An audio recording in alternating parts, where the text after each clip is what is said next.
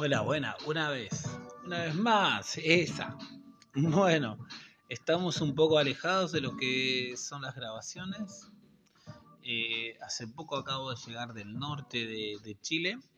Estuve trabajando un tiempo en lo que es San Pedro de Atacama, que es un lugar súper recomendable. Es un lugar súper, súper tiene de todo, tiene volcanes, tiene lagunas, tiene desierto, eh, tiene historia, tiene muchos personajes muy típicos también que uno los llega a ver cuando camina por las calles. Eh, bueno, estuve trabajando un tiempo.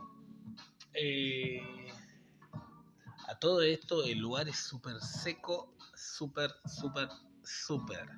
Eh, tanto así que se me partieron los labios. por otra parte, tenía que estar todo el tiempo tomando agua fue algo muy nuevo para mí, nunca había estado en una zona con tanto calor tanto tiempo, porque sí había estado en el desierto en Catamarca, Argentina, pero no había estado en este lugar.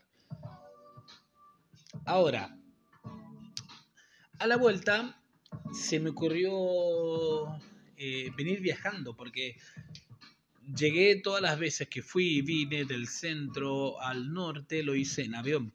Esta vez se me ocurrió venir eh, viajando viajando a dedo, eh, como siempre, como me gusta a mí, como ustedes saben, como les vengo contando. Eh, algo curioso fue que me levantaron, sí, estuve casi 40 minutos en la ruta, mucha buena onda la gente, mucha receptividad uno tiene que saber siempre dónde pararse para no estar en un lugar en donde un camión no pueda frenar. Sabemos que un camión tiene más de 18 metros, por ejemplo, y viene a 80, 60 eh, y tarda en parar y necesita espacio donde frenar y demás. Entonces, básicamente estaba a la, a la curva, a la vuelta de la curva. O sea, me veían y no tenía dónde parar. Cuando me di cuenta de esto, me fui, me alejé un poquito de lo que es la ciudad. Y ahí encontré un lugar eh, y estuve creo que cinco minutos y enseguida me levantó un camionero. Me levantó un camionero que me llevó hasta Antofagasta. Antofagasta y me dejó en un lugar que se llama La Negra. La Negra es... Eh, o sea, estuve viajando con él como cuatro horas aproximadamente, cuatro horitas, cinco. Y este lugar es, un lugar de película, como esas películas eh, futuristas o esas películas donde muestran eh, un pueblo después de una catástrofe o algo así, no sé. La cuestión es que había muchas gomerías, eh, muchas bombas. ¿cómo, ¿Cómo es que le llaman acá en Chile? Uy, se me fue, vulcanización. vulca, vulco, vulco, vulca, no me acuerdo.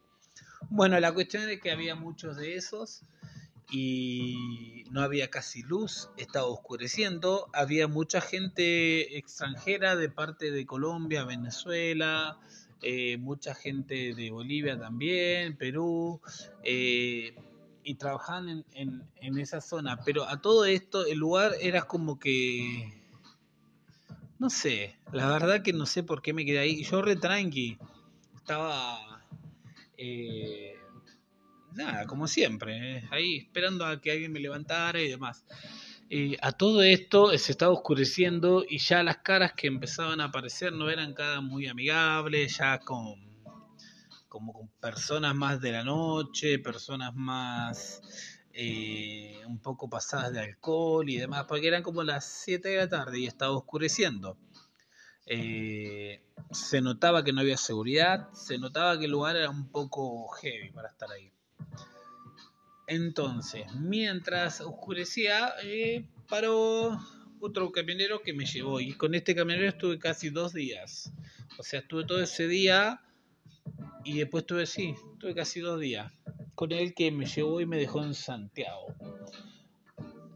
A todo esto, eh, el viaje, la verdad que no, no había mucho que ver, sino hasta que oscureció, porque estuvimos hasta como las 2 de la mañana en la ruta y en donde pude ver eh, la belleza de lo que es el desierto de noche, las estrellas, fue un, tocó un día despejado, la ruta súper eh, oscura, eso sí, había muchos lugares así como santuarios o no sé cómo se llamará, no sé si existirá acá la difunta Correa, pero en Argentina sí existe. Bueno, y las estrellas bajaban por el final de la ruta. Entonces era muy entretenido lo que era el viaje, pero era un viaje muy, muy, muy largo. Eh, el camionero se llamaba Cristian, muy buena onda, hasta el día de hoy sigo hablando con él, súper copado. Eh, también me ha contado muchas historias que no me estoy acordando en este momento alguna historia como interesante para remarcar, pero sí quiero remarcar que el camionero era muy buena onda. Y hay como una eh, especie de mano que sale de abajo de, de abajito, así, que sale, obviamente que son, es una mano que sale del desierto, parecida a la que hay en Uruguay, que pero en Uruguay se ve más que nada los dedos, una parte de los dedos, acá se ve todas las manos. Y el camionero hace años que quería ir a ese lugar y, siempre pasaba y se olvidaba. Entonces eh, yo lo motivé y le digo, ya, vamos, le digo, vamos. Vamos, te acompaño y de paso yo también eh, conocía lo que era. Pasamos por el lugar. Eh, metió el camión. El camión lo metió, lo sacó de la ruta, lo metió por, ahí, por un camino y toda la gente nos quedaba mirando porque era la mano gigante y el camión en lo estacionó al lado. ¡Ta! Y toda la gente quedó mirando porque qué loco el chabón que meta el camión ahí. Igual un profesional total. Súper, súper, súper, súper profesional.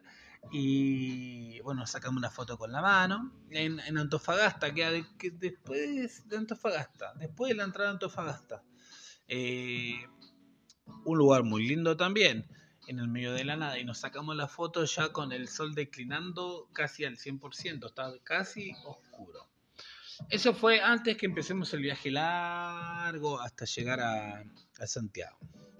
Eh, la verdad que una vez más que ha demostrado que hay mucha gente buena, hay gente que, te levanta, es posible viajar, es posible conocer, es posible tener buena onda, eh, más allá de, de las experiencias que pudo haber tenido alguna persona en el camino, quiero decir que, bueno, no, es mi caso, ¿viste?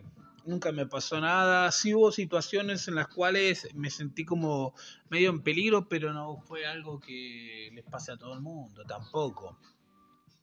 Eh, muy agradecido por la vida y muy agradecido por llegar también vivo.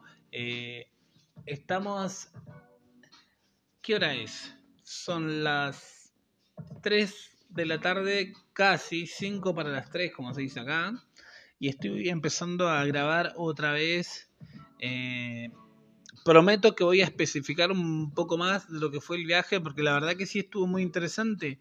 Pero en este momento no tengo toda la información como para darles. Pero quiero grabar y quiero dejarle esto de que de que el que lo escuche que sepa que esto se va a poner interesante. Este podcast va a ser uno de los podcasts más escuchados.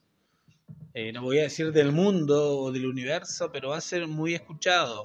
Esto recién es el inicio de algo grande que se viene, porque la verdad me siento muy motivado y me gusta interactuar con la gente. Me gusta que la gente la comparta y bueno, tengo muy pocas... Eh, escuchadas, ah, oídas a nivel profesional, mis grabaciones no están hechas. Como verás, están hechas con un micrófono o simplemente con el celular o depende de donde me agarre el viaje o donde me agarre la noche o las ganas que tenga también. La música, ya te digo, también es como que la manejo al mismo tiempo que estoy hablando, entonces, como por ejemplo, vamos a, poner un flamenco de fondo, por ejemplo y mientras yo siga hablando se va a empezar a escuchar un flamenco, papá, papá, papá. Pero bueno, prontamente cuando tenga todos los equipos y, prometo un buen podcast. O sea, no digo que, esté, que estén malos los, los que hice, porque son historias mías y bueno, historias de gente que me va contando, cosas que van pasando y me encantaría el día de mañana poder hacerlo un poquito más público y que la gente pueda enviarme también eh, sus historias. Eh, obviamente que no sean historias fuera de lugar o algo así, pero porque siempre lo hay, ¿viste? Pero sí que poder hacerlo eh, un poco más profesional. bueno, desde ya me despido. Mi nombre es Leonardo. En esto que es Historia del Camino 2023.